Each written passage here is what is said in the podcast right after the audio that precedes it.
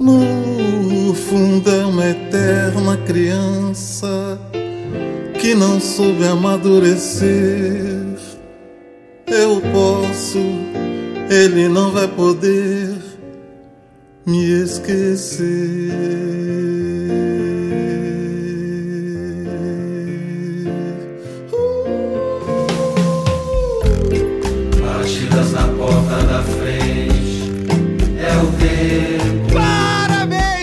Deus, estourou aqui pra você. Estourou. Nem saiu Estourou. aqui. O, Estourou muito. O, o Discord ele corta de- decibéis agora. Porra, parabéns, você está em lugar nenhum. Eu sou o Raul Seixas, que tá morto. Eita. Aqui é o Dudu Vieira. Aqui é o Felipe. E hoje vamos falar sobre a morte, é isso? É isso aí. É, Então demorou, vamos lá.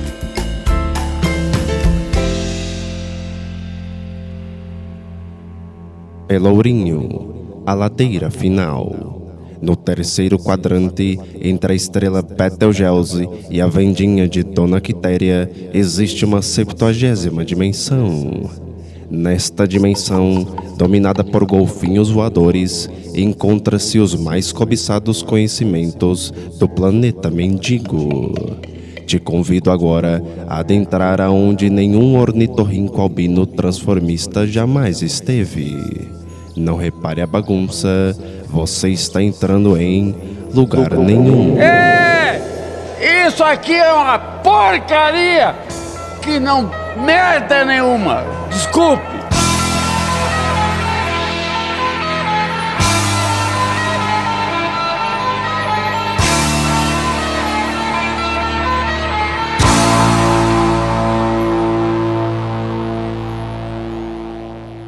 Eu sei que determinada rua que eu já passei não tornará a ouvir o som dos meus passos. Tem uma revista que eu guardo há muitos anos e que nunca mais eu vou abrir. Cada vez que eu me despeço de uma pessoa, pode ser que essa pessoa esteja me vendo pela última vez. A morte surda caminha ao meu lado e eu não sei em que esquina ela vai me beijar. Bom, eu queria abrir o cast hoje citando um quadro do Goya, é, que é o Tita Cronos, que é uma divindade do tempo, e devorando um dos filhos. É uma pintura meio chocante, mas que ela representa bem a ação do tempo sobre tudo à nossa volta. O ouvinte que acompanha nosso trabalho pode não ser cristão, mas ele certamente já ouviu a frase célebre do pó viemos e ao pó voltaremos, que é da Bíblia. E agora vocês, né, que são os meus amigos de bancada, devem estar se perguntando por que, que eu propus um tema tão pesado, né? É, ainda Sim. mais não, no meio da... é sempre você, né? É, então. Porque é sempre você que. Ainda mais no meio da pandemia que, que levou tanta gente querida. Mas calma que, que eu explico. É que é uma, uma reflexão que eu já faço há bastante tempo. Pra mim, a morte é o final comum de todas as nossas histórias. É um tabu falar dela, mas é uma reflexão que cedo ou tarde todo mundo vai ter que fazer, porque é um negócio natural. E já dizia minha mãe, né, que pra, pra morrer basta estar vivo. É, além disso, pode parecer contraditório, mas quando a gente fala sobre esse tema, a gente acaba celebrando a vida também. Saber que o nosso tempo aqui é finito cria um senso de urgência pra gente se cuidar mais e pra gente fazer o que a gente gosta. E principalmente passar um tempo de qualidade com quem a gente ama. É, eu sei que essa vai ser uma jornada meio dolorida, né? Mas eu espero de coração que no fim desse caminho de espinho, todo mundo saia daqui revigorado. E que a gente valorize cada momento com alegria. E é isso. Ó morte, tu que és tão forte, que matas o gato, o rato e o homem. Vista-se com a tua mais bela roupa quando vieres me buscar. Que meu corpo seja cremado e que minhas cinzas alimentem a erva. E que a erva alimente outro homem como eu. Porque eu continuarei neste homem dos meus filhos. Na palavra rude que eu disse para alguém que eu não gostava. E até no uísque que eu não terminei de beber aquela noite.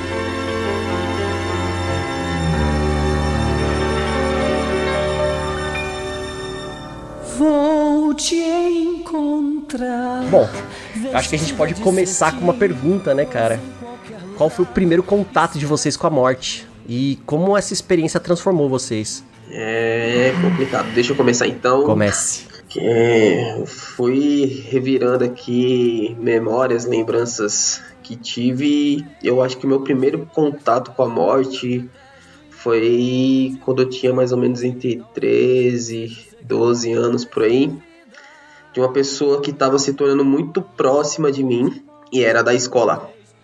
Era uma amiga que se tornou querida em pouco tempo e eu meio que tava começando a ter um grande afeto por ela, meio que aquela paixonite de escola.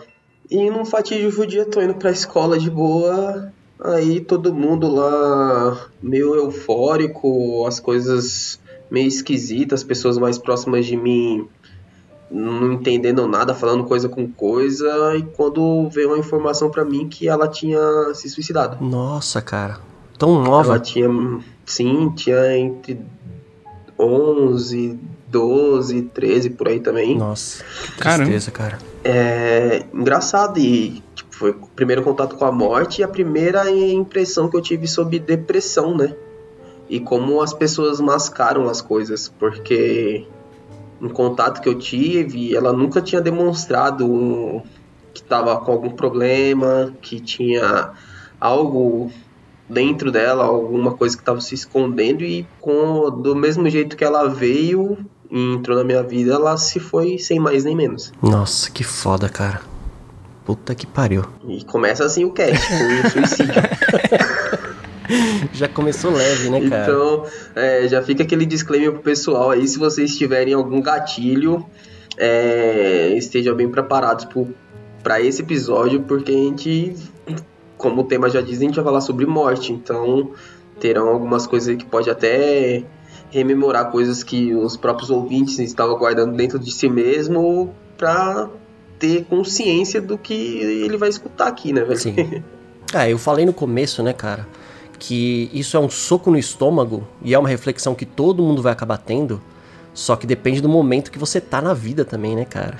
Às vezes você tá passando por uma coisa muito difícil e talvez um outro cast mais divertido que a gente gravou seja o mais indicado para agora. Oh, eu concordo com, com o que o Felipe falou aí. É, às vezes não tá no momento, a gente tem época na nossa vida que a gente tá mais sensível e não veja, né? Então, às vezes, sei lá, você perder um parente agora, na situação de, Sim, de agora com, com certeza. Covid, talvez não seja a melhor opção. Mas, para os demais, é... Uma coisa que eu acho que a gente vai falar futuramente em outro programa, sobre choque de geração, enfim. É... a morte faz a, é... a morte faz parte da vida. Sim. é... a, o câncer faz parte da vida, a desgraça faz parte da vida, a Sim. dor faz parte da vida, é... a desilusão, o engano, a traição, a mentira, é... a injustiça faz parte. Então, uma coisa dessa nossa dessa geração atual é que tudo é gatilho, né? É, e, e, e, não existe nada na, na, experiência humana, nada na experiência natural, né? Você olhando a natureza, não tem nada que qualquer ser ou criatura vai ser sem, vai estar sempre bem, é. sempre acolhido. Vai né? Isso imune, não né? existe. Né? Então, assim, se você é mais novo, uma pessoa que sensibiliza, eu vou indicar que você fique e veja sim. É, porque a, a, a vida tem isso. E você precisa ter ciência disso é, não é tornar você mais forte, é tornar você real. É tornar você humano, né? Sim. Então, então fique. Mas assim, sobre minha experiência com a morte, cara, a primeira coisa que me veio à cabeça foi do meu pai, porque eu perdi ele quando eu tinha 8 anos, né? Nossa. É, e meu pai morreu muito novo. Meu pai morreu com 33 anos. Meu pai morreu moleque. Hoje, hoje eu tô chegando na idade dele e eu sei que ele morreu uma criança, sabe? É, ele é bem é... Ma... morreu quando eu era bem mais novo que eu, cara. Eu já tô com é, 38. Não, exatamente. Então, tipo, hoje eu tenho noção disso. Mas não foi a minha, minha agora a memória funcionou, que minha memória de autista só serve para gravar coisa de filme, né? Mas eu me lembrei de uma primeira experiência que foi anterior à morte do meu pai. Eu não sei realmente a idade que eu tinha, se eu tinha 4, 5 anos, mas foi por essa idade aí. Eu me lembro de um coleguinha meu da sala de aula é, não vou lembrar o nome dele, mas eu lembro que era uma criança da, da, da creche, enfim, que estudava comigo e que ele morava tipo na rua de trás, assim, sabe? Sim. Mesmo bairro, numa rua é, de trás. E eu lembro que a gente foi pra escola e chegou lá e falou: não, não vai ter aula hoje, a escola tá de luto, tá fechada porque o fulaninho morreu. E aí depois eu voltei pra casa tal, e depois, né, o pessoal do bairro tava comentando. Ele, de manhã, isso era, a gente foi tipo na segunda, foi tipo num domingo ensolarado que o moleque morreu, sabe? Nossa. Ele foi soltar pipa na rua com o irmãozinho, e aí foi atrás da linha, porque ele era bem pequenininho, a gente era bem pequenininho, devia ter 4, 5 anos. E nessa época as crianças ficavam na rua jogando bola e soltando pipa, é, começo dos anos 90. E aí um caminhão passou, né? Ele, criancinha muito pequenininho, andou e o caminhão dilacerou ele. Nossa, que judiação, cara. E eu acho, de cabeça, foi a primeira experiência que eu tive com a morte. Acho que é a primeira lembrança que eu tenho sobre isso. Caramba. Nossa, vocês começaram já, tipo, com experiências muito pesadas, cara. É complicado. Vai ver Vixe. como a vida não é fácil. Sim. É, Bom, a minha foi na infância também. Eu tinha uma cachorrinha que era muito fofa. Ela chamava Mili. Era pequenininha, peludinha e ela era muito dócil.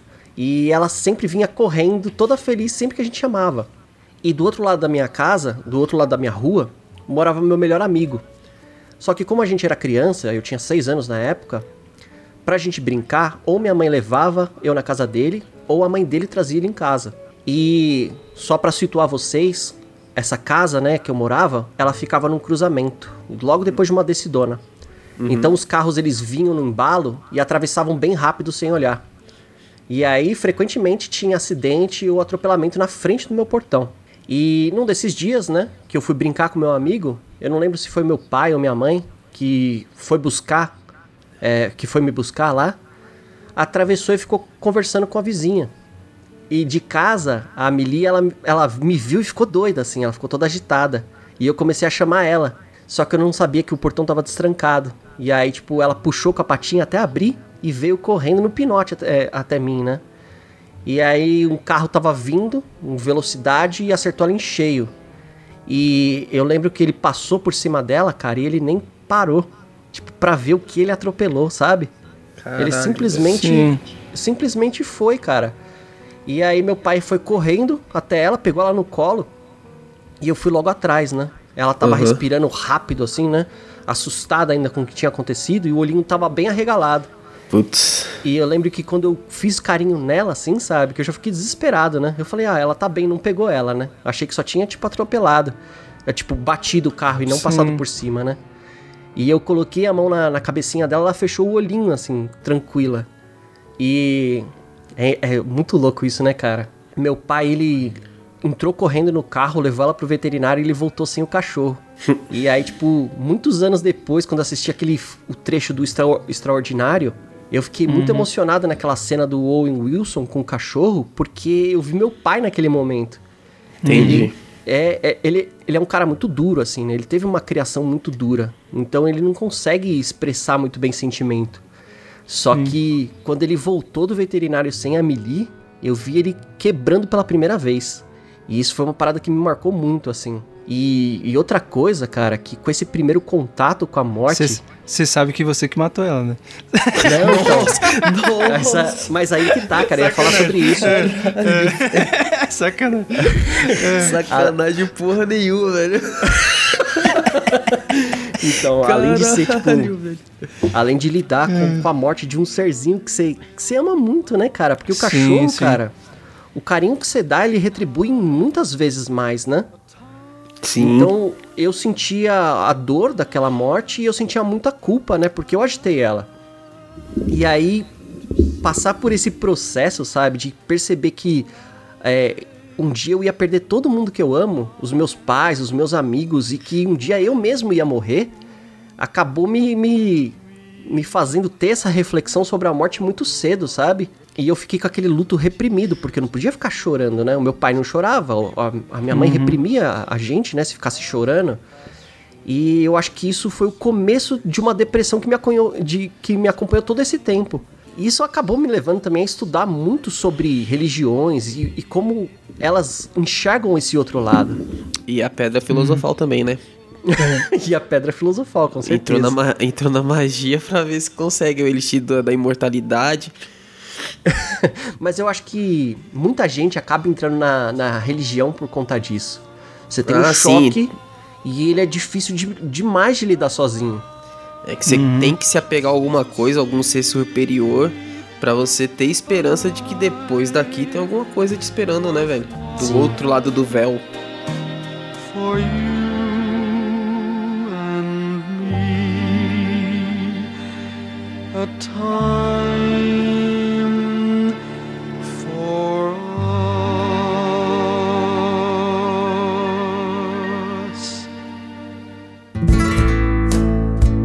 Dois pontos aqui. Primeiro sobre essa questão do, do de animal de estimação. Sim. Que eu também tenho uma experiência, eu sei que o Dudu também tem. E sobre é, é, essa âncora que a morte tem de nos ligar com, com algo.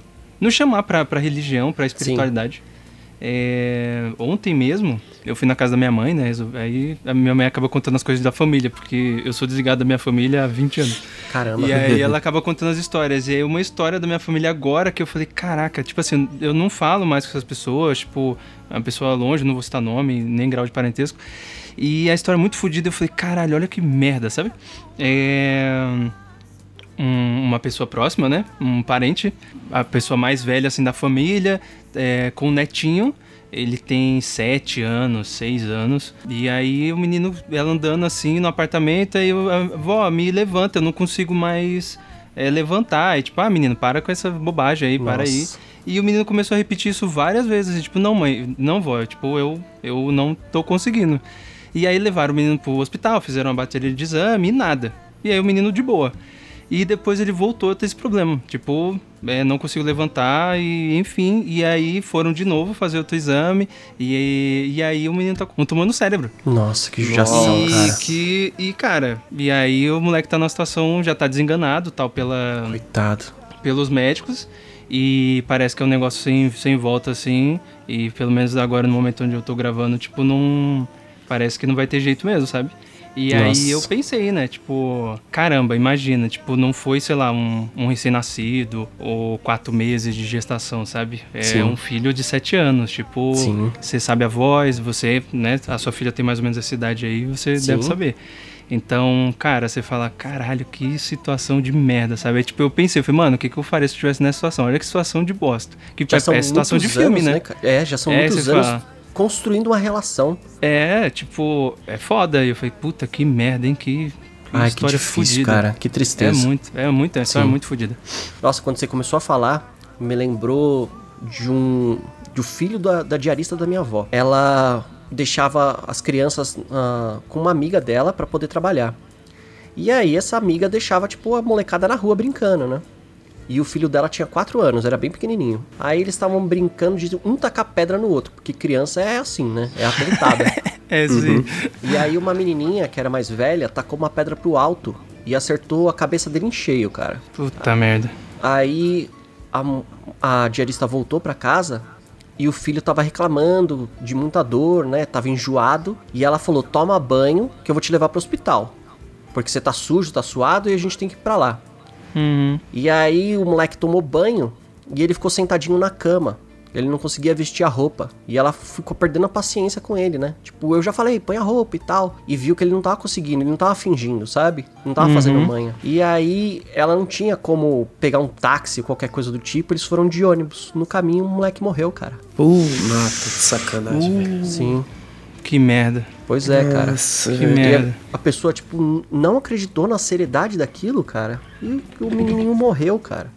E foi uma morte tão besta, tão chocante, sabe? Sim, Banal sim. demais, né, velho? Banal, cara, banal. E é, a gente julga, né? Quando a pessoa procura uma religião muito bizarra. Mas eu acho que a pessoa fica tão sem chão depois de um.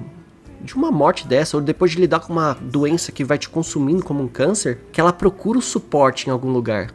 E às vezes ela encontra em lugares inusitados, né? Então é, é complicado, cara. Eu, quando era adolescente, rebeldezinho, eu julgava muito o pessoal evangélico, né? Eu falava, nossa, como esse pessoal não vê que o pastor é um safado que tá passando uma deturpação do- de uma religião. E aí eu ficava pensando nisso.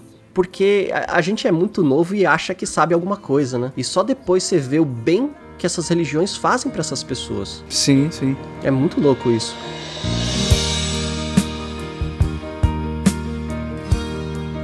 Eu me lembrei falando dessas coisas, nessas histórias aí bem próximas que a gente falou, de criança, de pequenininho. Sim.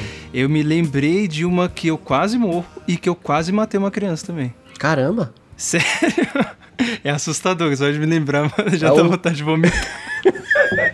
Thunderdome de criança, cara. Cara, não, cara, então. Duas quando então era, só sai uma. É, velho. Quando e eu- criança- cantando no fundo ainda. Eu não era criança, não, na verdade eu era adolescente, eu tinha 14 anos. É, é, aconte- acho que provavelmente aconteceu no mesmo ano, assim. Caramba. É, foi a época que eu comecei a andar de skate moleque. Aí eu queria ir pra rua, jogar videogame, andar de skate, Sim. né? Adolescente. E aliás, meu Nossa. primo vai escutar, tava comigo aí. É, Os capotes da vida no skate. Calango, é nóis, ele vai escutar esse programa. é, cara, a gente andava de skate, a gente tinha mania de comprar bugiganga e ferro velho. Coisas dos anos 90, tá, gente? É do, começo dos anos 2000, outra Sim. realidade. Hoje as crianças compram tablet. A gente comprava coisa de ferro, ferro velho, fazia coisa pra skate, e era brincadeira nossa de criança. E aí a, a gente pegou uma, tipo assim, a gente já grande, de, de 14, 15 anos, e a gente comprou uma microbicicleta, que era uma, uma febre na época, que eram daí. microbicicletinhas, assim. Achava E horroroso aí- essa bicicleta. Não, é- era uma merda. Desconfortável E pra caralho. E aí a gente pegou uma dessa e ficou zoando, descendo na ladeira da rua. Ah, eu ia falar isso agora. É, se pegar essas bicicletas aí é pra pegar as decidonas mais impossível do mundo, tá É, ligado? aquelas É, a decisões, se galera um carro comprava- vir, tchau. A galera comprava isso daí ou montava pra fazer manobra. Nunca vi ninguém fazendo manobra nessa porra. Não, não tem como. e aí, cara, a, ge- o, o bagulho era tão, a gente ia pegar no ferro velho, o bagulho tava tão fudido que não tinha nem pedal. Nossa. E aí só tava no, no, no ferrinho, assim. Eu fui descendo a, a- a ladeira lá da rua, e aí eu, eu- a bike me jogou pra, pra rua, pro chão. Só que eu não bati a cabeça no chão. Eu bati justamente porque o, o Capetófilis trabalha assim. Eu bati a cabeça na tampa do bueiro, velho. Ele morreu. Como assim? O que aconteceu? Cara. na, Como assim, mano? Na tampa do bueiro, velho? Cara, tinha Tava aberto? bueiro- Não, na tampa. Não, tá tampada a tampa do bueiro, porque, né, todo mundo sabe que é de, de, de aço, Sim, de ferro, de- aquilo ali. sim. Porra, então eu não bati no chão, eu, eu bati na eu bati numa chapa de aço. E eu explodi a cabeça ali, cara, Meu na Deus do hora. céu. Na hora que eu bati a cabeça, o meu lado esquerdo todo adormeceu, Amassou. apagou. Grau. Meu Deus do céu. O lado direito amassou e o esquerdo apagou. Tchau. e, cara, nesse dia, tipo assim, aí veio um cara da rua, me socorreu e tal. E, velho, eu falei, eu falei assim, primeira coisa, morri. Eu falei assim, eu não sabia nem o que era que eu falei assim, eu tive um derrame. tive um derrame, minha mãe vai me matar e acabou. Eu falei assim, mano. Mano, a Fudeu. pior coisa é minha mãe vai me matar. Eu É acho que isso é verdade, a falar pior isso, coisa, cara. velho. É a Minha pior mãe vai coisa. me matar. Minha mãe vai me matar. É pior que morrer, velho. Sim. E, cara, nesse dia eu falei assim: é hoje, é, já era, morri aqui, fudeu. E, cara, numa brincadeira dessa eu ia morrer muito, velho. Muito, muito, muito fácil, muito fácil. E uma outra que eu quase Nossa, matei uma perigo, criança. cara. E o, e o Calango aí, o Cleito também, que vai escutar o programa, vai, vai se lembrar disso. Moleque também. Antigamente, as pessoas não sabem disso. Mas antigamente as crianças mexi, é, mexiam com explosivos. É verdade. Ah, sim. Não, mas final de ano era o. Final de ano em São João, agora Era, ainda, era mano. muito comum a O gente. negócio parecia um bombom, né?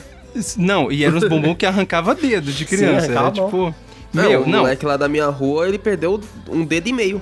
Meu, você é louco, aquelas batom que eu colocava É, numas é latas. Eu pegava, mesmo. é que eu pegava umas latas de tinta usada e colocava embaixo, a lata voava uns 30 metros. Assim. O pessoal Ah, explodia tá. privada na minha escola. Sim, sim. Colocava aí- com um cigarro, um negócio meio MacGyver, sabe? Sim. E aí todo mundo ia pra sala, o negócio ia queimando, chegava na bomba, a explosão, eu falei, meu Deus do céu, um ataque. Um ataque terrorista na escola. Sim. Não, é nesse Explodia e inundava o banheiro, cara. criança de 8 anos com explosivos. É- Sim. essa- E aí, cara, a e gente vendida a 25 centavos, né? Não, vendia na floricultura perto Sim. da escola. o Comprava cara não vendia caixa. flor, só vendia bomba pra criança. Comprou, comprou uma caixa de explosivo, parece, parece que tava indo pro Iraque, velho. E aí, eh, a gente comprou. Era, era bem época de final de ano, comprando as bombinhas, papapá, zoando e tal. E a gente acendia aquelas palitinhos, né? Acendia e jogava na rua e achava uma graça. É, explodia, é, os, mongol. Explodia e tal. E, cara, numa dessa, eu, não, eu só tava jogando, acendia e jogava pra trás e deixava estourar isso no meio da rua. E à noite. Cara, numa dessa, eu acendi uma. Ele acendeu uma palitinha, esse meu primo, e eu piquei o bagulho pra trás, assim, sem ver, só joguei pra trás na rua. Cara, na hora que eu joguei, tinha uma mulher saindo de casa, assim, abrindo o portão e tava com o bebê no colo. Nossa, E meu a- Deus do céu. E a bomba, a bombinha, parou bem na cabeça da criança, entre a cabeça e o lençolzinho. Meu Que Deus isso? Mano, a sorte. Que isso, A meu sorte. Eu dou risada, mas é de desespero, cara. Não, pra você ver que o Capirokids é ardiloso. Cara, a sorte é que a mãe viu e na hora ela bateu assim, e quando ela bateu, a bomba estourou no chão. Meu Mas Deus, ia estourar na cabeça do recém-nascido. Mas aí era ele, aquelas fininhas? Aquelas fininhas, mas porra, num, num Ah, recém-nascido, não, Não, as fininhas já pelo- estouram no o dedo. mínimo, no mínimo você ia deixar a criança Ó, surda. velho. aquelas palitinhas, a gente vai colocar tudo foto aí que a gente tá comentando. As palitinhas já estourava o dedo do que a gente, se a gente ficasse segurando. Já estourava. Imagina na cabeça de, um, de uma criança de 5 meses. Cara, eu ia matar a criança ali. Entendeu? E, cara, é- aí a mulher veio pra cima de mim, arrebentou minha cara, falou um monte. Cara, foi muita sorte de eu não ter matado aquele recém-nascido. Depois daquele dia, eu peguei um trauma de bomba. Eu nunca mais soltei bombinha na minha vida. Nossa, tá louco. Cara, sorte, Também, cara. depois, depois de uma dessa aí, como é que solta? Puta que Nunca Mano, mais, cara. Mas, nossa, só de lembrar, meu Deus. Ô, ô, É Raul, depois foda. corta eu dando risada aí, cara. Quando eu fico nervoso, eu fico Não dando pode. risada, cara. Não vai cortar nada não, deixa aí. Ele morreu, ele morreu, ele morreu, ele morreu, ele morreu, ele morreu.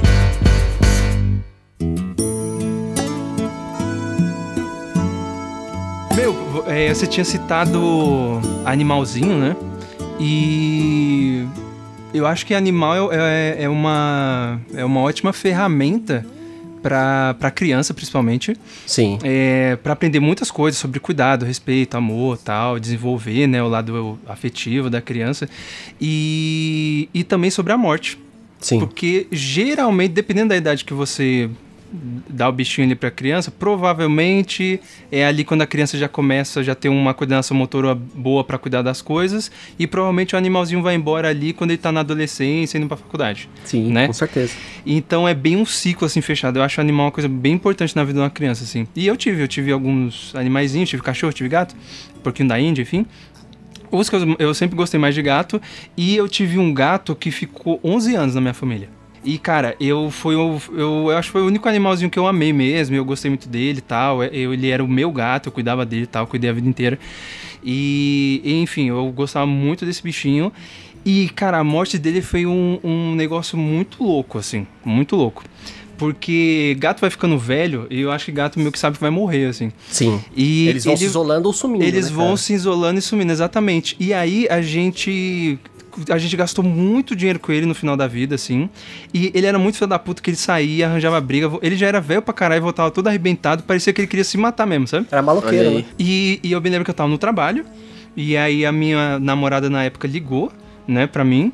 É, e aí ela ligou, a- é, Raul, cara, e ela gostava muito também do meu bichinho, que ela já tava namorando comigo há anos já. E ela ligou pra mim e falou: é, o Nino morreu.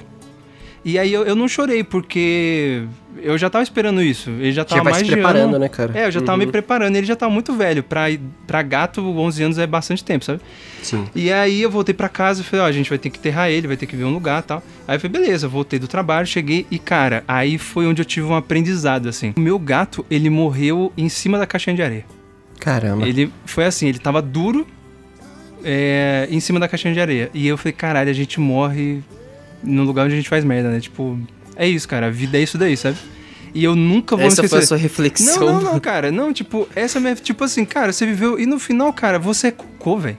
Você tá entendendo? Tipo, eu falei, cara, a gente é merda, sabe? E, É, e eu tive tem- uma percepção muito assim com o meu gato. É, que eu falei, caralho, ele poderia ter morrido em todo lugar e foi morrer em cima da cara. Sabe aquela, aquela coisa do. que o. Azagal fala muito? Morrer cagando morrer que nem cagando, pássaro. né? Sim. É, ele não morreu cagando em si, mas ele, ele morreu, tipo, na caixa de areia, tipo. É, e é meio, meio isso, né? Tipo, não tem hora, não tem lugar, tipo, É. no final não é escolher, nada. né, cara? É, cara, você viu? Qualquer, a gente se corta com, com folha de papel, velho. Tipo, a gente é muito merda, sabe? É, a gente não é o Superman. Então o gato, me, essa a morte do, do meu gato me trouxe muita essa reflexão assim. E eu falei, cara, é isso, aproveita porque no final tu vai morrer na caixa de areia, cara. Sim. É simples Sim, assim. exatamente, velho. Nossa, cara, você É. levantou essa bola, né? De que você tinha esse amor pelo gato, só que você conseguiu se preparar, né? Porque ele já tava dando indícios. Isso aconteceu, isso, isso aconteceu com a minha gatinha também. A gente tinha a gatinha chamada Luna. E esse negócio que você falou, ele era meu gato. A, a Luna era minha gata. Sim. Todo, todo mundo da família dava amor, dava ração pra ela e tal, carinho. Só que parece que o bichinho escolhe um dono, né? E a Luna era muito minha companheira, assim. E teve um dia que eu tava trabalhando aqui em casa, minha casa é pra baixo, né? Então tem a sala em cima e os quartos ficam pra baixo. E eu ouvi um, um, um barulho do gato, não é um miado. Um barulho e um cara gritando com ela, né? Tipo, sai daqui! E aí a gata desapareceu, cara. Desapareceu. Ficou tipo dois dias sumida e a gente achou que alguém tinha feito alguma maldade com ela e, e tinha matado a gata, né? E aí eu comecei a ouvir da reserva que tem aqui do lado de casa um miado bem baixinho. E eu falei, caramba, deve ser a Luna, né? E quando eu chamava, ela miava. Só que quando eu pulei na reserva aqui, porque é um terreno bem íngreme, né? E tem umas árvores bem Uhum. altas, tem mato alto também. Quando eu pulei na reserva, eu chamava ela, ela tava tão machucada que ela parava de miar. Então foi difícil encontrar ela, cara.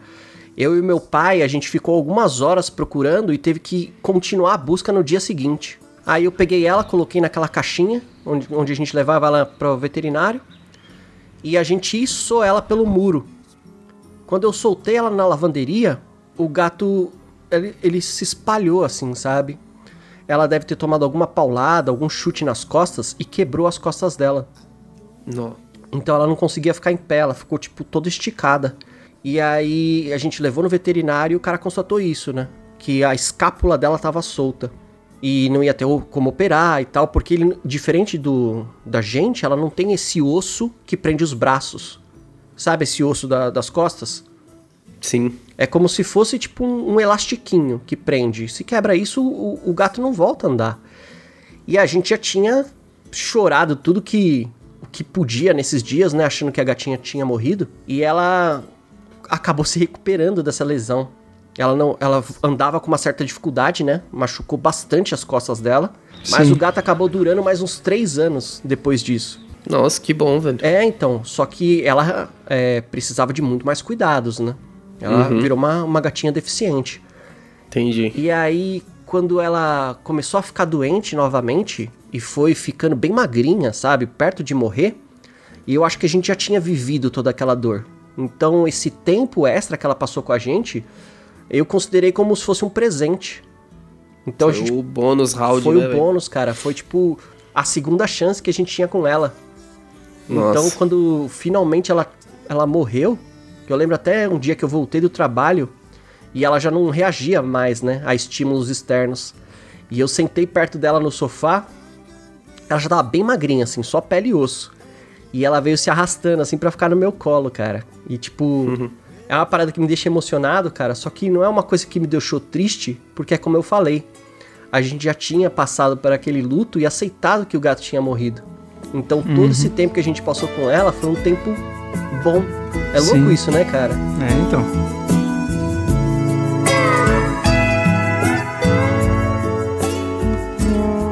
O, o choque de realidade mesmo pra mim foi esses tempos. É, que o meu cachorro, né? O, o Ice. Esse foi pesado. É, esse aí foi complicado pra mim porque a gente construiu um, um, um laço de amizade, mano, inexplicável entre um cachorro e um dono.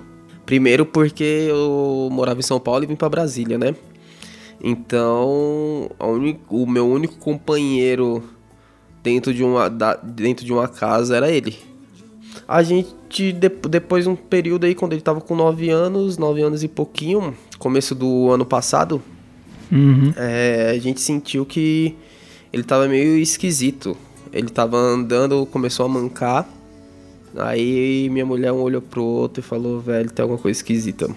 Chegamos, enfim, pra levá-lo no veterinário. Aí a gente foi, constatou que ele tava com um tumor numa pata, mais ou menos na altura do nosso ombro, né? né, Uhum. nessa junção aqui entre o ombro e o braço. E a veterinária falou que pra ele não fazia sentido amputar.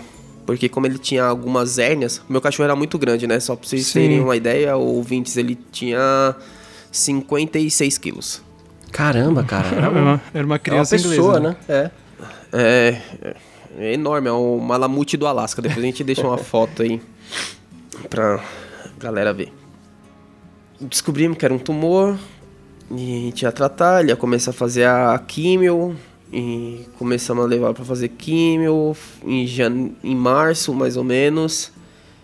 E beleza. É, só que depois de um tempo, o bem que o remédio não tava fazendo efeito. Então, pra ele ficar de boa, ele tinha que estar é, extremamente dopado e intravenoso e dentro do da veterinária, porque se ele não tivesse com com medicamento, ele não levantava.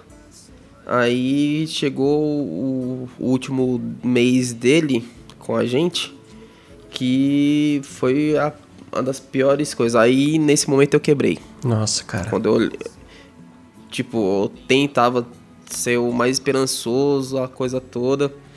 Mas no último mês eu quebrei de um jeito que a primeira vez que eu comecei a chorar e chorei compulsivamente, tá ligado? É difícil demais, eu falei, né, cara? velho, não, não tenho o que fazer. Meio que já tava aceitando, né? Sim. Já falei, velho, é isso. Porque ele não tava com. Ele comia, só que ele não tinha mais força pra evacuar, não, não fazia mais xixi. Então ele tava muito, muito mal, muito mal mesmo. E chorava a madrugada inteira. Tadinho. Muitas vezes eu passava a madrugada com ele acordado, brincando com ele. Falei, ó, se não der certo, a gente não tem jeito. Porque é aquele momento que você para de ser egoísta e você tem que aceitar a situação, né? Encarar de frente. Sim. Porque não tava fazendo bem pra ele estar conosco Sim, sim. do jeito que ele tava. Então, foi a, a decisão mais difícil que eu tive de todas as decisões que eu já tive na minha vida, que foi levar ele pro veterinário pra ele tomar a injeção. Judiação, cara. É difícil, Cara. é muito difícil isso, cara. E é, e o eu tenho uma imagem, uma imagem muito muito amargurada porque a gente não conseguia colocar ele dentro do carro direito pelo tamanho. Sim. Então, pra gente foi, um- foi um sacrifício levar. A gente teve que levar ele arrastado no chão. Cara, é, um, caminho, um curto caminho de tipo de 10 metros entre a, a porta de casa e a porta do carro. Foi uma Sim. sensação de levar o cachorro chorando, eu olhar pra minha mulher, eu não sabia o que fazer e tentava colocar de tudo que era jeito e, mano, eu não desejo essa sensação pra ninguém, velho. Nossa. Embaçado, cara. Só que também na hora que ele tomou a injeção, meio que deu um alívio, porque ele meio que. Daí, ó, é engraçado, né? Parece que é uma parada é, é divina mesmo, porque ele olhou, meio que olhou com a cara meio que tranquila e foi dormindo. Parece que Aí- rola um entendimento, Sim. né, cara? É, ele falou, velho, você. tipo, eu, eu senti no meu coração que ele olhou assim pra mim, eu sei que você fez tudo que você podia e, tipo, te agradeço por todo esse tempo. Foi, cara, esquisito. É e... forte, né, cara? Você sabe que, Ali sabe que muita gente vai também, chorar né? agora, né? É. Eu tô aqui me segurando, cara, que senão eu não consigo continuar o cast, cara. Ah, foi Porque foda. é muito difícil, tá louco, cara.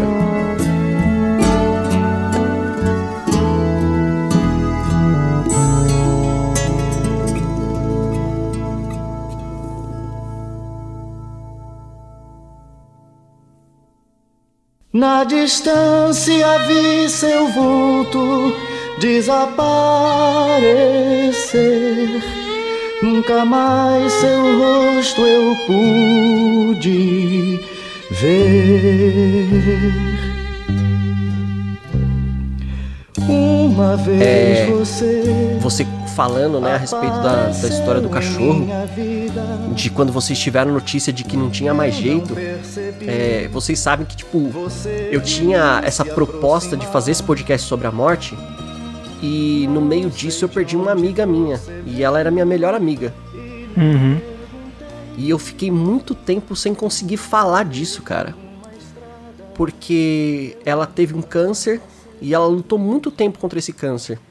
E quando você é muito próximo da pessoa, você vai acompanhando pequenas vitórias e toda a batalha dura dela. Uhum. E quando, depois de muito tempo, né, quando teve remissão, e ela recebeu a notícia de que não tinha mais o que fazer, é um choque, cara. É tipo, é uma dor tão grande, cara, que é é difícil até de explicar. Você, tipo, você não é impactado como se você tivesse perdido aquela pessoa. Aquela pessoa tá lá, ela vai continuar lutando, ela vai continuar assistindo série, se divertindo, vocês vão trocar mensagem. E por meses, cara, você sabe que não importa o que ela faça, não tem mais jeito, cara. É tipo uma complicado. luta, é uma luta sem esperança. E é, é louco, né, cara? O, o câncer ele tem dois lados que são muito sinistros assim. O primeiro é de você ver uma pessoa que você ama definhando. E isso é Sim. uma coisa muito terrível, cara. Mas O visual, você diz, né? não, a, a- pessoa ela vai sentindo dor, ela, ela vai tendo Aham. dificuldade de andar, que foi o caso da minha amiga, né? No, no, no final dela, ela já não conseguia mais andar. É uma pessoa que era tão independente e no final ela tinha. Ela dependia de pessoas até pra tomar banho. É, isso é terrível. Entendi. é. É muito terrível, cara. E só que o outro lado que, que o câncer tem é de você saber que você vai perder aquela pessoa que você tanto ama. Então, tipo, quando você tem uma morte abrupta de um, de um ente querido, Uhum. você não consegue falar o quanto você ama ele ou, tipo, o quanto ele é importante pra você. Uhum. E isso é uma coisa que o câncer te dá. Você tem essa oportunidade de se ligar com a pessoa e de, tipo, mostrar como, como aquela pessoa é importante pra você. E, e é louco, cara, que como a gente tava acompanhando a luta dela muito de, de perto, você tem que ser muito forte pela pessoa. Porque ela já tá lidando com toda aquela, aquela carga. Ela não pode ficar lidando com a dor dos outros também. Então você se segura pra você, tipo, não chorar na frente da pessoa, não, sabe, não mostrar certas coisas, tá positivo. E é louco, cara, que aquilo foi me sufocando de um jeito que eu percebi que eu comecei a ter. a, a somatizar muita coisa. Então é até engraçado de falar isso hoje, porque caiu parte da minha barba, cara. Nossa. Vocês têm uma noção disso, cara? Sim, não, eu, É sim, eu, eu sei exatamente o que é isso. Tipo, cara, tem coisas que quando o nosso emocional adoece, o nosso espiritual adoece, o corpo vai junto, cara, e fica. Fica a marca. E É, aí- então, é, e normal. duas coisas que, que aconteceram comigo, né? De lidar com isso, de lidar com essa dor e não poder. Parecia que tava implodindo, sabe? Uhum. Porque Sim. eu não podia Não, é. vazar esse sentimento. Porque era uma amiga tão querida, tão próxima, que a gente se falava, tipo, todo dia. A- tipo, você assistia uma coisa, ouvia um gif engraçado, a gente trocava, porque a gente tinha uma sintonia muito boa. Então, se no- nesse momento aí, se você quebrasse no meio Exato, do percurso, é cara. uma parada que não dá pra voltar, né, velho? Exato, cara. E ela tava tão forte, cara, que eu não podia ser fraco, entende? Uhum. E é, eu comecei a ter esse lance, né, de cair pelo do meu rosto. E eu nunca tinha visto isso, cara. Parecia que eu tinha errado na hora de fazer a barba e tinha um buracão, assim. Uhum. Ficou um Sim. buraco no meu bigode e um buraco no meu queixo. E eu comecei a gaguejar. Eu nunca tive problema de dicção ou coisa do tipo. E, e às vezes eu tava apresentando algum trabalho, ou mesmo quando a gente tentou gravar alguns podcasts, eu não conseguia expressar minhas ideias porque eu gaguejava, cara. E era tudo isso dessa dessa luta que, que ela tava passando, né? Uhum. E eu lembro que, que eu fiquei com, com um sentimento muito ruim, assim, do meu chefe, porque numa das últimas vezes que eu vi essa minha amiga, que a gente eu sempre visitava ela, uma das últimas vezes que eu a vi foi no hospital e foi num dia que tava tendo o São Paulo Fashion Week. E eu tinha feito um relatório pro fotógrafo que detalhava todas as ativações que ele tinha que registrar. Então eu já tinha passado esse, esse beabá pra ele. E meu Uhum. chefe queria porque queria que a gente se encontrasse lá no evento pra repassar esse documento. Então eu passei no hospital antes, visitei ela, a gente ficou conversando e ela reclamou que ela tava com muita dor. Que mu- muita dor assim, sabe? E foi tipo foi muito bom revê-la mesmo com aque- daquele estado, porque a gente conversou muito, eu fiz ela dar um, um pouco de risada assim, a gente se abraçou. Só que eu tinha horário, né? Então eu tive que sair mais cedo de lá. E quando eu cheguei no evento, cara, o meu chefe, ele simplesmente não foi. Nossa. E, e aí eu fiquei ligando pra ele assim, sabe? E ele não me avisou que não ia. E enquanto eu tava lá, ele não, não falou, tipo, que ia demorar, que ia se atrasar, ou que tava com algum compromisso. ele simplesmente. Simplesmente cagou. Simplesmente cagou. Então eu tomei um chá de cadeira lá de 6 horas e voltei pra casa puto, né? Dois dias depois minha amiga faleceu. Nossa. E isso foi uma parada tão pesada, cara, que tipo. É, é um negócio que eu acho engraçado, assim, que você percebe quando você é uma pessoa muito. Muito. É, mais tímida, mais reservada, você percebe que você tá mal quando você consegue chorar em público, sabe? Você tá com um desapego assim que tipo, foda-se o que as pessoas Uhum. estão pensando. Uhum. E algumas vezes eu passei por isso na minha vida, assim, de tipo, tá tão mal que eu tinha que, tipo, sei lá, sumir do lugar. Então às vezes eu tava no trabalho e, e, tipo, me dava uma. Uma tristeza, cara, que tipo, eu tinha que ir pro banheiro pra chorar. é louco isso, né, cara? Nunca mais seu rosto eu pude ver.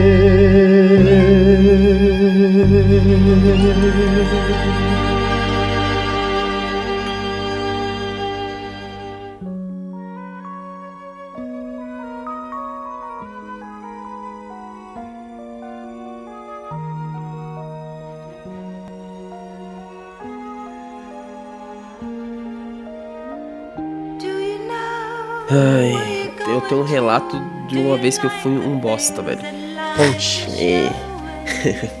Complicada. Eu acho que é a primeira vez que eu vou externar essa parada aqui. É. A avó de um amigo meu. é, faleceu, né? Só que eu a considerava uma pessoa muito querida pra mim, eu amava muito também.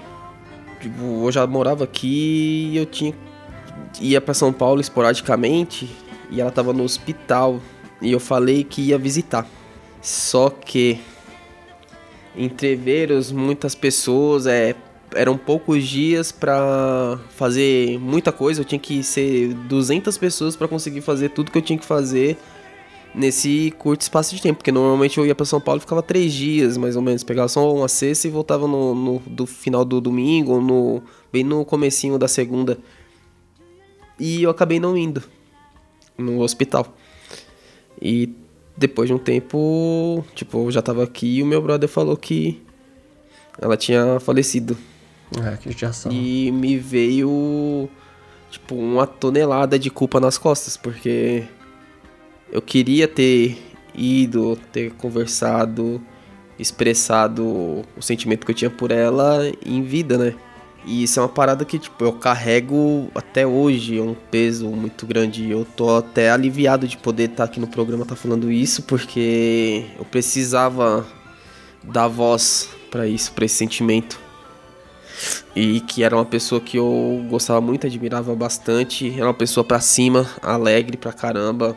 Tipo, eu apelidava ela carinhosamente de Dercy Gonçalves. Porque ela era muito pra frentex, tá ligado? Sim. Ela é uma pessoa extraordinária. No meio das festas, ela aparecia lá e pegava o cigarro dela e ficava trocando ideia, conversando, bebendo, mandando todo mundo tomar no cu. E, mano, era uma pessoa fora da curva, velho. E é só expressar meu sentimento mesmo, que é uma pessoa que eu não esqueci, que tá no meu coração e vai estar por todo o resto da minha vida. É isso aí, vovó Dercy.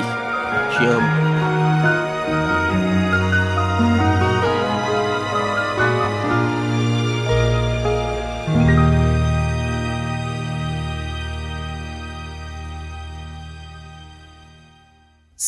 Que alguém daqui vai embora, dói bastante, mas depois melhora e com o tempo vira um sentimento que nem sempre aflora, mas que fica na memória. Depois vira um sofrimento que corrói tudo por dentro, que penetra no organismo, que devora, mas depois também melhora.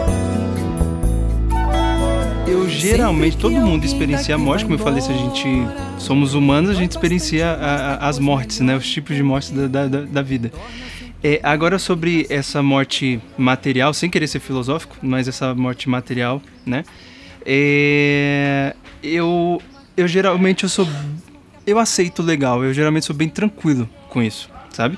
Eu acho que eu, eu sou bem naturalista e, e, e a morte, como eu citei, faz parte da- das coisas. Eu acho, pra mim, é que eu não sou um de, sei lá, de uma crença espiri- espiritualista que tem vida após a morte, coisa do gênero, respeito quem tem, mas eu acho que o ritual de despedida, ele é importante para os vivos. Sim. Não pro morto. Então, Sim. assim, eu, eu tenho essa visão, por exemplo, o Dudu ficou chateado sobre a história, eu entendo, respeito, mas pra mim, sempre, sempre, o mais importante é o que você fez em vida. Então, por exemplo, é, é, o tempo, o, o, o Felipe usou uma palavra muito certeira lá no comecinho, é tempo de qualidade. Eu tive isso aí. tempo de qualidade com essa pessoa.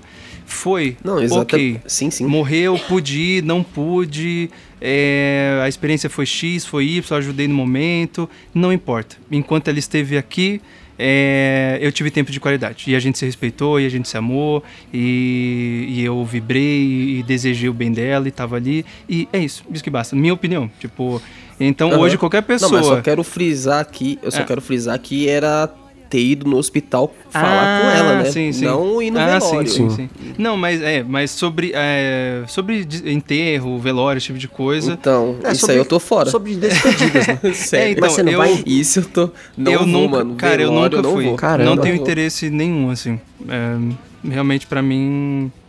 É, eu Eu entendo a né? ritualística. Tanto é que. Eu, eu entendo, por- respeito. no- nos bastidores a gente conversou isso aí por mensagem e Sim. o Raul tava na mesma linha de, de E raciocínio. tanto é que eu, Raul, particularmente, hoje, se eu morro, as pessoas que estão ao meu redor, eu não, eu não acho que elas vão cumprir, porque é um bando de safado. Mas se eu morro hoje, eu, eu, meu desejo é que não teria enterro nem velório. Não quero isso. Tipo, Que isso, meus rapaz? órgãos vai lá pra USP, entendeu? E eu não quero, não tenho interesse, não, cara. Tipo. É, eu não preciso de ninguém chorando no meu corpo, assim. Como eu falei, no meu entendimento, eu não Uhum. tô lá vendo, ai, que legal, eu fui amado. Quem é espírita, por exemplo, acredita nisso. Nossa, que legal. os- as pessoas vieram aqui me ver, enfim. É, eu, Eu quando não- morrer, eu quero todo mundo lá chorando, cara. Então, eu não quero ninguém chorando. Eu quero ver Que todo mundo isso? O terceiro trabalhar. quadrante não vai estar lá não, viu? Que- Não, tem que estar, cara. Ó, o Felipe, o Felipe, ele já se pôs. A gente até pode ir lá fazer uma visitinha. É, porque foi um pedido, foi um pedido em Ok, vida. vamos respeitar. Mas eu, Raul, também já deixo que, cara, não venha pro meu enterro. Fica na paz. É, e Porque Então, essa parada pra mim de. fica tranquilo. É, de olhar o morto. Essa é uma parada pra mim, velho, que. Pra mim, o enterro, ele é tipo aniversário de um ano. Não é pra criança, é pros pais. e pra mim o Exato, enterro exato. também não é para o morto, é para os vivos que estão fudidos, porque Exato, quem é morre, isso. quem morre tá muito Uhum. bem, a gente que tá Sim. fudido. então quem que fica que se fode. Então, mas, mas é pra isso Não, que mas eu acho que é tem pros que vivos, é pros O vivos. velório é pra não, você... mas é que eu, a parada que eu não entendo do velório é, tipo, aquela procissão pra ir ver o morto. Tipo, Sim. Mano, pra É, mim não é, faz é, sentido ó, eu- eu particularmente- lá ver o... Se, se eu tenho uma relação, por exemplo, é, digamos que eu sou pai do Felipe, né? É, e aí a esposa dele morre. Eu vou para dar suporte ao Felipe. A Sim. esposa dele Não, está sim, bem. mas- É, esse é meu meu entendimento, sabe? Eu- se eu precisar ir para um, pra um funeral, para um enterro, vai ser para dar suporte para uma pessoa que eu amo muito e que precisa que eu vou estar lá para dar força para ela. Mas não pelo morto. O morto tá em paz, ele tá tranquilo. É, essa é a minha Sabe visão. por que, que eu falo... Ou por que, que eu falo isso, dessa da parada de procissão? Porque eu não quero que minha última imagem da pessoa Seja você duro, seja dela num caixão, Sim, tá ligado? seja Mas- gelado. Mas o, o Dudu, eu penso um pouco diferente nesse sentido. Primeiro que eu concordo com vocês que é pros vivos, e então eu acho que tem que ir pra dar esse suporte, porque se, se você é próximo da pessoa, você vai querer que o, a esposa ou tipo o pai da pessoa esteja bem com aquela partida, que ela saiba que o filho ou o amigo ou qualquer pessoa ou qualquer qualquer que seja a relação, que seja de uma pessoa querida, sabe, por, pelos amigos, pelos parentes. E tem uma outra, uma outra coisa também, né, cara? Quando é uma coisa muito repentina, como é o, o, caso daquela minha outra amiga, que eu já contei várias vezes a história em, em- no podcast, então por isso que eu nem repeti aqui, que minha amiga que foi assassinada. É uma É, você coisa que eu tinha. episódio. É, eu tinha visto ela na, na sexta-feira. E aí ela faleceu no, no fim de semana. Foi uma coisa tão chocante que enquanto eu não vi o corpo dela deitadinho Você lá. não acreditou. Eu não acreditei, cara. Então foi tipo um encerramento pra mim. É, é muito louco isso, cara. Eu não sei explicar. Mas você vê. E eu também não, não sei explicar isso que eu vou falar agora pra vocês, tá? É, isso aconteceu com as minhas duas amigas e, e com os meus parentes que já faleceram. Você olha aquela pessoa e ela tá, tipo, arrumada, né? Tá maquiada, deitada lá. E você já viu outras vezes aquela pessoa descansando, dormindo. E quando você olha aquele corpo, você fala: caralho, a pessoa já não tá mais aqui. Acabou. Hum, Essa não é a, a pessoa que eu amo, entendeu? Sim. E isso dá, tipo. É só a carcaça, né? É, isso dá uma, uma virada na chave pra você. Eu acho que fica um pouco mais fácil de lidar quando você passa por esse ritual de despedida. Mas que saudade. Mas eu sei que lá no céu velho tem vaidade e orgulho de seu filho ser igual seu pai. Pois me beijaram a boca e me tornei poeta. Mas tão habituado com o adverso, eu temo se um dia me machuca o verso.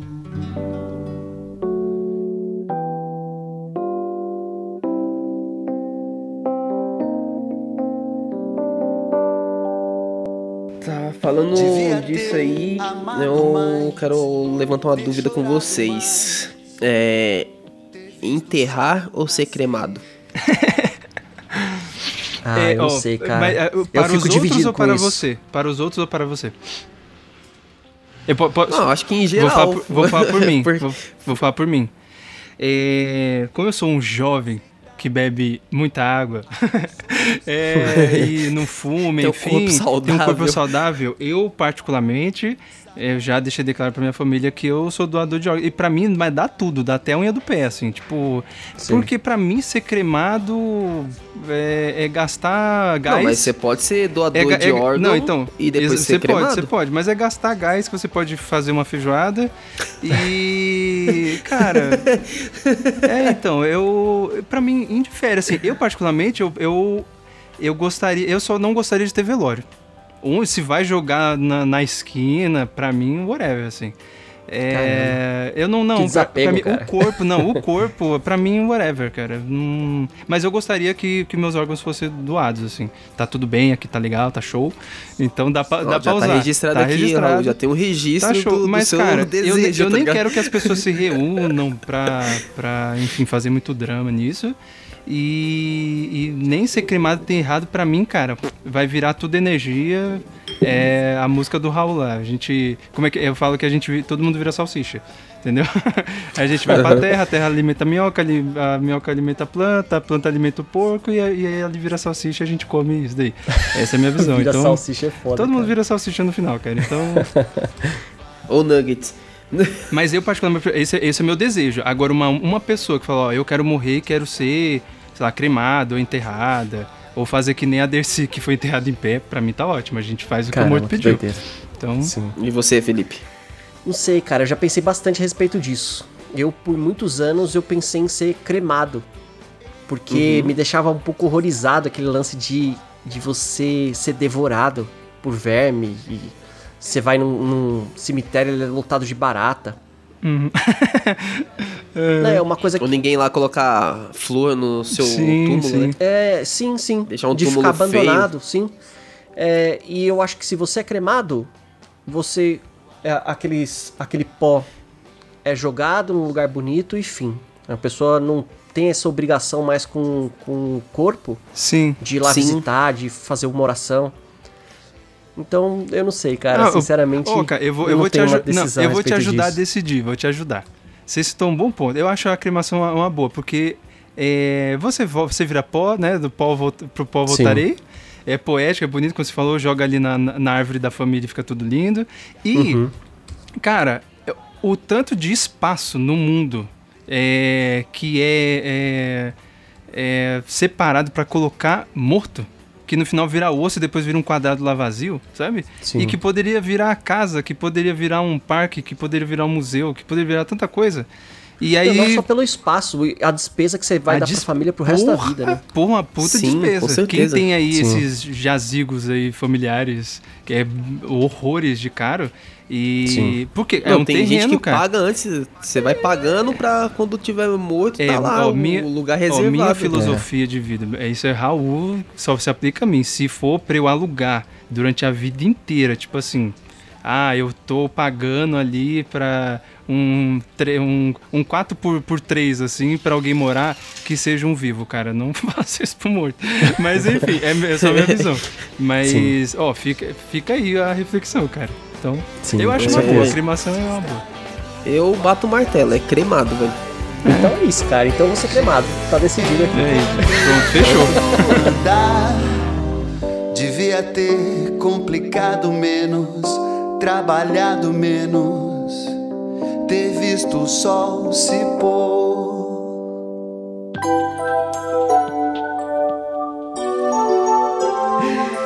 Vamos deixar um pouco mais leve, né, cara, o cast. Eu queria saber de vocês uma coisa que é muito curiosa, que é sobre morte em vida. Hum. Você acha legal a gente colocar nesse programa porque, tipo, treta com família, sei lá, Sim. término de Não, namoro, eu acho legal término de porque Ele pode amizade. ser curto. Sim. Eu acho legal porque vai ser um- uma introdução curta e ele tem tudo a ver com a morte. Hum. Porque eu posso até começar com um exemplo. Uhum, pode, pode mandar aí. É, eu pensei é, a respeito disso depois do meu primeiro término de namoro. A gente coloca tanta energia, tanto Uhum. amor numa outra Qu- pessoa. quanto- deposita- quantos anos você tinha? Eu tinha 19 anos. Certo. Olha aí, ó. Foi o primeiro amor que você sente que você ama uma pessoa mais do que você ama a si mesmo. Sim, então, e- exatamente. Eu, eu, eu perguntei isso porque, assim, a gente, no programa anterior, o de música, a gente citou algo do gênero e, e acabou sendo limado. Que a gente fala que essa, essa época da vida, adolescente, início da vida, é, não necessariamente quando você tem 14 anos, mas enfim, é, as primeiras experiências, né? Elas Sim. são muito fortes. Elas são muito São fortes. muito intensas, São né? muito intensas porque é novo, Sim. é uma coisa nova. Então. É, porque você também não tem maturidade você nunca- entender o que Por você exemplo, sente, o, né? seu, velho? prime- o seu primeiro namoro é o primeiro namoro. E o primeiro término é o primeiro. Então, né, o segundo é meio que um. É, um copia-cola ali, você já. Você, você já. Não é que vai ser igual, claro que não vai ser igual. Mas você já passou por aquela experiência, né? É, tipo, eu enterrei um gato, eu tive um bichinho que eu enterrei. Sim. E depois eu tive uma outra experiência que também eu enterrei outro bichinho. Foi triste, foi ruim, é, tenho lembranças, tudo, mas eu já tinha passado por uma experiência parecida. Então eu já tinha um- uma bagagem emocional que me preparou para aquilo, sabe? Agora, isso quando é a aí. primeira Uhum. vez, é bem, é bem complicado mesmo. Mas Mas continua. não é só isso, né, Raul? Eu vejo que essas experiências elas marcam a gente tanto e de uma forma tão profunda que muitas das pessoas no meu entorno que estão com quase 40 anos e não estão em uma relação, Uhum. A pessoa passou por uma experiência tão ruim que ela se fecha pra qualquer outra experiência. Ah, sim. Uhum. É louco isso, né? Ela marca. É, é- é isso que eu falei, por exemplo. Ah, o meu primeiro namorado me espancava e me ameaçava É. de morte. Tipo, ela Sim. nunca mais. Tipo, é assim, bom, se namorar é isso, né? Ela fala, não quero Exato. mais namorar. Então. Ela se fecha. É uma e experiência. Você, Aí é uma bagagem quando você tá na sua emocional primeira ruim, né? experiência, é, você tá aberto. Então você E você tá aberto. a- aquela flechada no seu peito, cara, ela vai sem defesa, né? Exatamente, é. É isso aí. É esse o negócio. É. E aí eu comecei falando, né, a respeito de você amar uma pessoa mais do que você se ama. E quando essa pessoa escolhe não te ver mais, não ter mais contato nenhum, Uhum. é como se fosse uma morte em vida. Porque você não escolheu deixar de ter aquele contato. Uhum. A pessoa escolheu. Você foi preterido. É, sim. É louco isso, Você, né, cara? já, você Nossa, já viu tá o, o Brilho Eterno de uma Mente Sem Lembrança? Sim, é isso É, aí. a menina fez isso. Ela falou assim: eu vou apagar você. E. É isso. Eita, nós. É uma experiência tão sofrida, né, que a pessoa, ela, tipo, prefere apagar tudo de bom Uhum. por conta daquela parte Conta ruim. De uma parte ruim. É, Terrível. é muito louco isso, né, cara? Só que isso também traz a gente pra uma lição muito importante, né? Eu acho que o que a gente pode tirar depois de passar por isso, e que é uma coisa muito difícil, muito dolorida, é que enquanto você não se amar, ninguém vai te amar. Com certeza. Sim. Com certeza. E, e que quando você coloca, você projeta essa felicidade no outro, Uhum. aquela pessoa acaba sobrecarregada. Porque ela tem que ser feliz por ela e por você. Sim, perfe perfeita. Nossa, ó. Defini- eu, eu vou, eu vou catar sua agora. voz, eu vou aumentar, colocar um eco. porque, cara, tanta gente. E, tipo, mais velho que você, cara. Tipo, precisa. Não entende isso, não escuta isso, sabe? Sim, é difícil, E cara. É difícil, é difícil. Mas isso você, você só chega nesse, nessa compreensão depois Vivendo. demais, cara. Exatamente. E é muito difícil. Uhum. Porque o, o Dudu, num dos relatos, ele falou que parece que tudo parou. Só que o Uhum. mundo não para, né? Não para. Você quer que tudo É. pare e a vida continua. É muito louco isso, É, foi, né? foi o que a gente falou, né? Não tem como barganhar com o tempo. Não né? tem, cara. Porque esse programa, eu acho que é um resumo disso. Ele não é sobre a morte, ele é sobre o tempo, né? E o que, que a gente faz com ele. Uhum. Então você quer lá ficar sentado na, na sua, chorando, se sentindo a pior pessoa do mundo, só que continua tendo prova na escola. O seu trabalho, se você, tipo, não fizer as coisas, você vai perder ele. Os boletos, né, que Sim. o pessoal gosta de, de falar que a nossa geração só fala em boleto, Uhum. eles vão Aham. continuar chegando.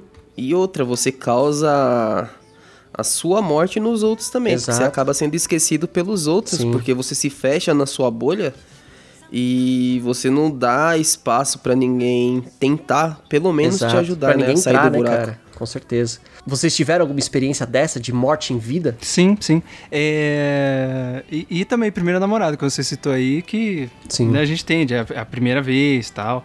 É, Mas, cara, você citou uma coisa muito importante que a gente, na verdade, eu acho que é mais sobre tempo, né? Porque, Sim. como eu falei, a morte é uma coisa extremamente natural. E você me lembrou uma coisa que foi a última coisa que eu citei do meu pai, antes dele, dele morrer. É... eu- acho que vocês perceberam aqui a minha fala, eu tive uma, uma educação muito prática. É, minha mãe e meu pai eram meio sincericidas, assim, são bem práticos, assim, sabe? Uhum. E, e o meu pai se despediu e eu era muito criancinha. Ele falou: Ó, é, é, tô separando da sua por causa disso, e disso e disso, bem claro, entendeu?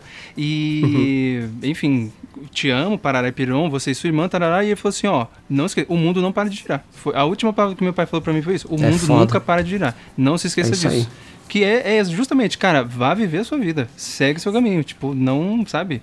Não importa o que aconteça. Tipo, a gente vai enterrar as pessoas, a gente vai perder. Como eu falei antes, Sim. a gente tem traição, tem injúria, tem dor e, e a gente continua vivendo.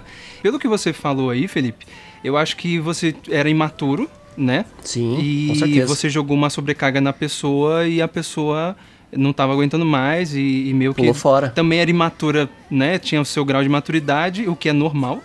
É, e pulou fora e falou, ó, e fez dessa maneira, né? Dessa maneira abrupta. Uhum. É, no meu caso, cara, já foi uma outra experiência, mas depois de um tempo eu entendi que o que eu vivi foi um luto também. Sim. É, no, no caso, meu relacionamento não foi, tipo, foi super maduro, foi super saudável, foi super tranquilo. E só que meio que terminou os dois se gostando, sabe? Sim. E foi uma situação, eu citei até o filme aí pra, pra sua história, e que eu acho que também casa, O Brilho Eterno.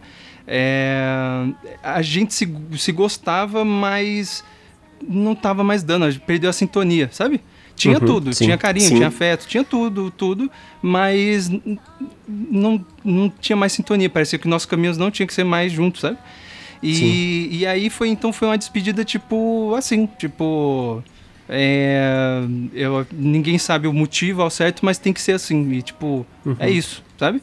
E aí eu acho que o luto foi por causa disso. Foi tipo aquela pessoa que, que nem você falou, tipo um câncer. O negócio vai definhando e vai deixando, sabe, acontecer e você sabe que tem um prazo, sabe? Uhum. E, e aí nessa experiência eu também já tive um término que foi um. que eu passei por um processo de luto, assim. E depois eu entendi que era um luto, assim, que eu, que eu passei um bom tempo de luto. Mas foi bem tranquilo, não, não teve. Eu acho que não ficou um sentimento ruim, sabe? Que nem você citou aí. É, foi bem de boa, mas aí realmente. Às, às vezes, como a gente falou, amizade, né? Porra, o cara era o meu melhor amigo na escola, mas quando você sai do ensino médio, cara, é, tudo que unia vocês não existe mais. O mundo de Sim. você não é mais a escola. E aí não faz mais sentido. A brincadeira de vocês era inventar apelido pra professora. E agora um tá fazendo curso, o outro mudou de bairro e tá namorando e tá fazendo faculdade. Não tem mais sintonia. né? A história de vocês não. A estrada de vocês não é mais junta, sabe? E aí Uhum. simplesmente É um pouco do- se esvai, assim, tipo. É um pouco do final do Senhor dos Anéis, né, cara? Os caras, eles saíram pra aquela aventura. Perfeito. E quando eles voltam pra casa, eles ficam todo o tempo desejando voltar. Uhum. Ah, eu quero voltar porque no condado era assim. E quando eles voltam, eles estão tão tra- transformados que eles não se reconhecem mais lá. Não, é- Lá é. tudo ficou igual, mas ele mudou. E outra, outra Uhum. acertada sua, Felipe, você citou o que eu acho a história mais bonita já feita, que é o Senhor dos Anéis. É, e tem isso, é, você vai e a gente, por exemplo, tem gente, isso vale pra relacionamento, vale pra amizade, vale pra trabalho, vale pra tudo. A pessoa acha que só porque ela caminha o mesmo estrada, por exemplo, a estrada dos relacionamentos amorosos, Uhum. ela acha que vai ser igual, não vai, porque a companhia vai ser diferente e a pessoa não Exato. saca que ela vai e volta, né? Aquele there and back again. A pessoa Uhum. vai e volta. Só que a estrada continua igual. É a mesma coisa. Exato. Relacionamento é, É tudo isso aí. igual. Só que você é diferente. Você tá em mudança. Entendeu? Você, Você quando vai, né, você cara? quando vai e volta, você não é o mesmo. O Bilbo quando vai e volta, ele não é uma, ele não enxerga mais o condado do mesmo jeito. E o Frodo também não. Ele nunca mais vai ser igual e o Sam nunca mais vai ser igual. É isso aí. então, o condado continua igual, sabe? As pessoas, os Uhum. hobbits continuam lá, é a mesma coisa. Mas depois que você faz uma viagem, não, você não volta igual, não tem como. Sim. É, lá eles perderam também a inocência, Pô, né? perdeu velho? tudo, Viram né, como cara? é que é o mundo. Perdeu tudo, Com porque o- aquela cena do Frodo peladinho, eu não sei não, cara. Então, engraçado vocês terem falado de relacionamento, que o meu também foi um relacionamento, o primeiro, só que diferente do Raul, que foi os dois. é, viram que a sincronia não tava a mesma coisa, mais, mas se gostando. E o Felipe, ele falou que, pelo que eu entendi, foi ela que terminou, Sim, né? ela terminou, amava Então- ela, e aí eu fiquei, tipo, chocado. Eu falei, mas como, sabe? O que, que eu vou fazer da minha vida agora? Uhum. O do meu caso foi uma montanha russa, porque eu, eu comecei amando demais e depois virou a parada e eu que terminei. Que louco, né, cara? Só que também é um luto, velho, porque, tipo assim, você tem a, a querendo ou não, a rotina, né, velho? Sim. Você, você tem as coisas que você sabe que a pessoa gosta que é, sincroniza com o teu gosto também. E você gostava de compartilhar esses momentos. Sim. Porque, querendo ou não, você ficou com a pessoa um período de tempo, você transformou a pessoa, mas ela também te transformou, né?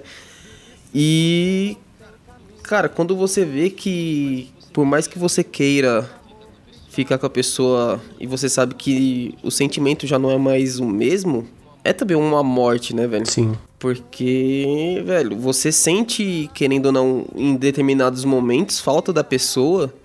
Só que você sabe que vem toda a carga, não vem só aquela parte que você quer. Se ela vem, ela vem completa, Sim, né? é verdade. Então você não, não quer arriscar é, a viver momentos que você fala que na balança não vale a pena. Sim. Esse que é o complicado de relacionamento, né? Fica aí, jovens. E muita coisa que você coloca num pedestal também, né? Você vai. Sim. Sim. Você tem aquela pessoa idealizada, e aí você vai percebendo que, tipo, todo. mu- muita parte do seu amor é por uma coisa que não existe. Por uma pessoa que não existe. Foi, isso- foi exatamente isso que aconteceu comigo. Que eu coloquei num pedestal e quando eu É. vi, quando eu vi como era mesmo, falei, é, a pessoa que eu coloquei lá em cima, a deusa Atena, É. Mas, não, não devolveu mas, o cosmo. mas, mas sabe, ó, eu, eu, como eu falei, eu participei, eu, o meu foi um luto, né? E, e depois eu refleti muito, muito, muito tempo e, e, enfim, sou super tranquilo com isso e é exatamente o ponto que vocês estão falando. Mas sabe o que eu acho? Eu não acho que, tipo, a gente cria uma imagem. Por exemplo, o Dudu de 16 anos se apaixonou pela Creuzinha de 16 anos. E eles ficaram, sei lá, três anos juntos. Só que o Dudu de, de 19 anos não era mais o Dudu de 16 anos. Sim. Então, você te- quando você termina nesse momento que você tem 19, por exemplo, você fala, ah, essa pessoa não era o que eu imaginei. Aí eu falei assim, É. não, ela era. Quando você tinha 16 e 16, ela era exatamente aquela pessoa. Mas com 19 ela já era outra. E talvez a pessoa, o Dudu de 19 já não gostava mais. Ela, e o Dudu de 19 não gostava da, da Creuzinha de 19. E é isso, porque é isso que a gente tava falando. A gente sai numa experiência, a gente tá andando na estrada e a gente é, muda. E- Sim, porque você é a somatória das suas Exatamente. E aí experiências. né? nessa transformação que perde essa sintonia. É uma morte que a gente tem que ter ciência quando a gente entra em qualquer coisa, principalmente num relacionamento afetivo. E tá aberta essa possibilidade, e ela vai acontecer, porque, como o meu pai falou, o mundo gira. E, e tá tudo certo. E eu acho que vocês têm que, ó, a gente tá caminhando nessa estrada junto. E, bom, eu acho que eu vou entrar nessa bifurcação, você continua pra cá, beleza? Obrigado pela companhia e tudo de bom. Acho que é isso. A gente vai se falando. E a gente vai se falando, né? A gente se tromba por aí e fica É. por isso, né? Então, Mas isso é uma coisa que eu vejo em relacionamento longo também. Uhum. É, quando você tem um relacionamento muito longo, de anos, um casamento, você vai, uma hora ou outra, ter que fazer essa escolha.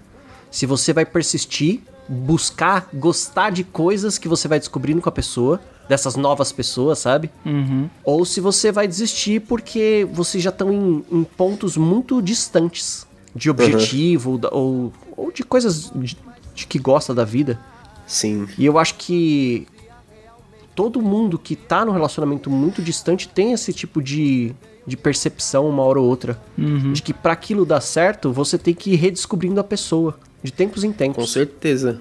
E é o que. a- Não sei quem me falou, mas eu ouvi em algum lugar. Só amar não basta. Não. Nu- Ah, sim, com nunca bastou, nunca. Nunca, nunca bastou.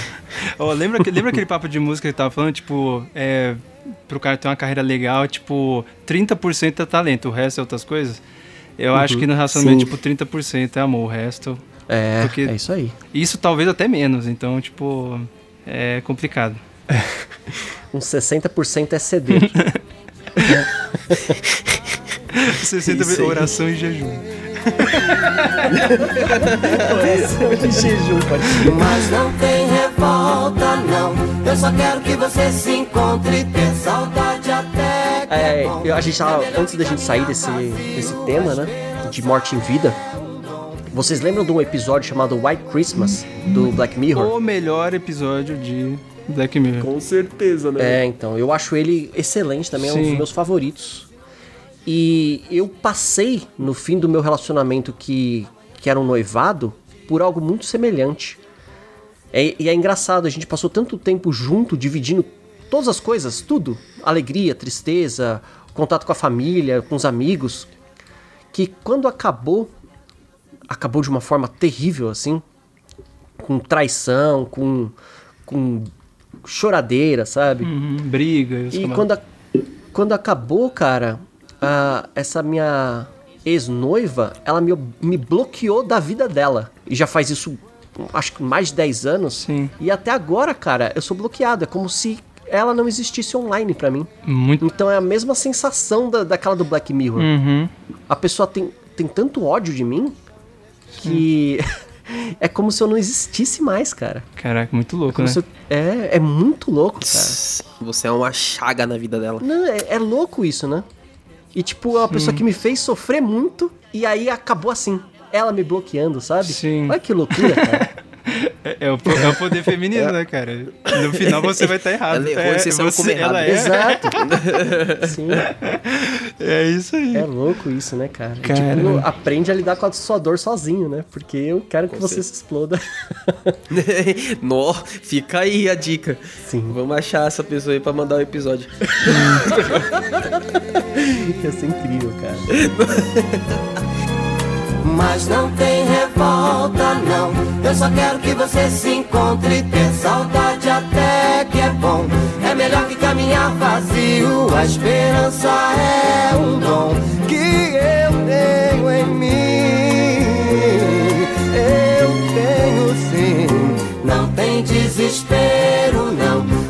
ensinou milhões de coisas. Tenho um sonho em minhas mãos. Amanhã será um novo dia. Certamente eu vou ser mais feliz.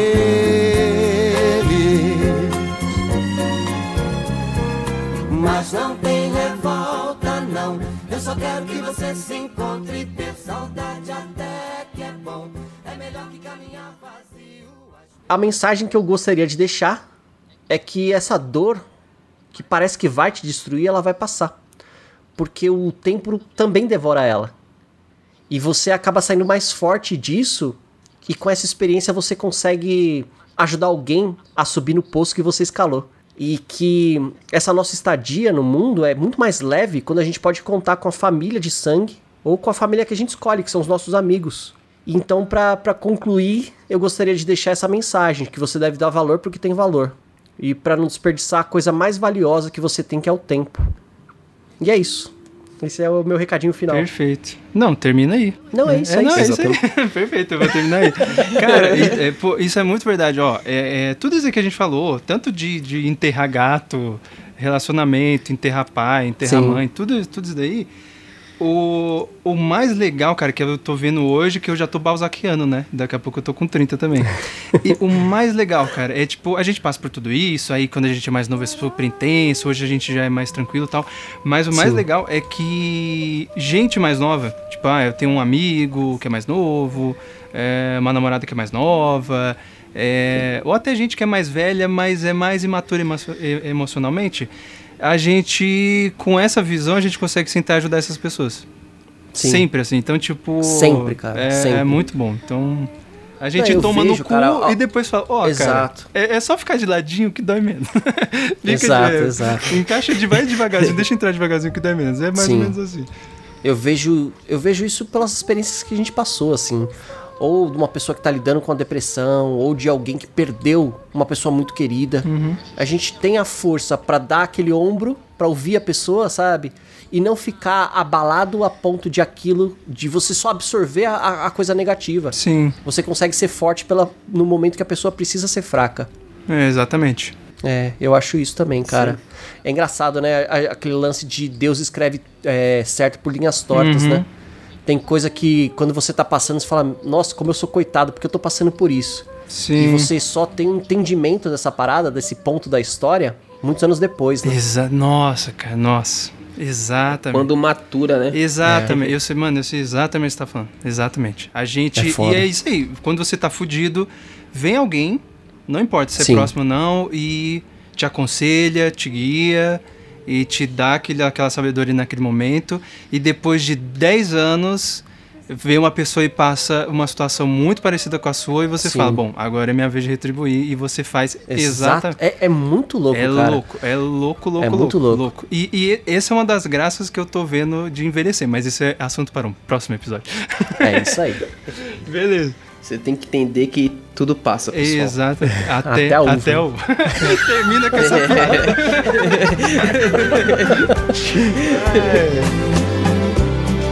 Batidas na porta da frente é o tempo.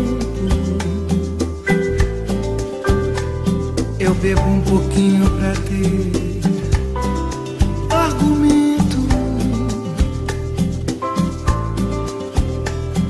Mas fico sem jeito calado. Ele ri, ele zomba do quanto eu chorei porque sabe passar e eu não sei.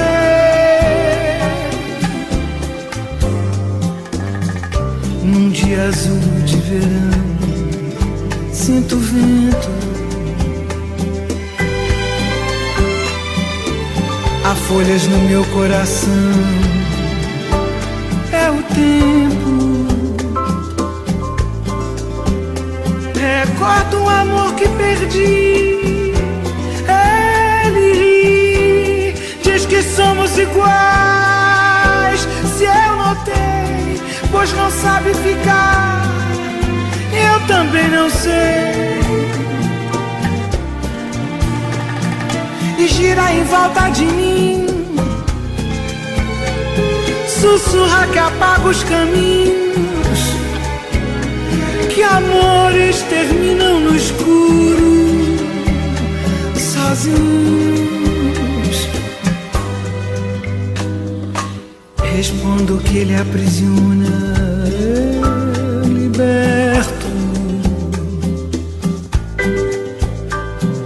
Ele adormece as paixões, eu desperto. E o tempo se rói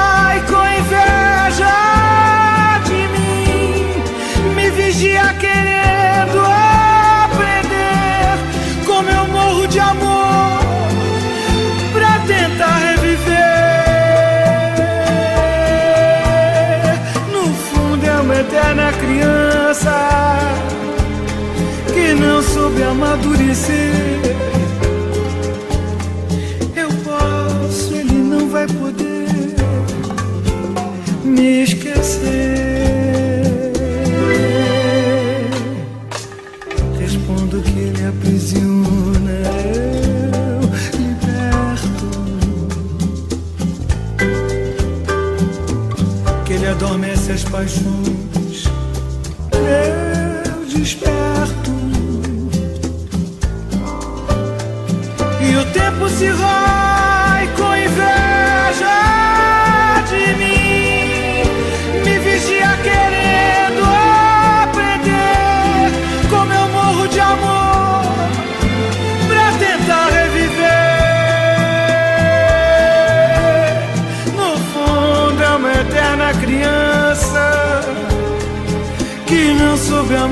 vencer.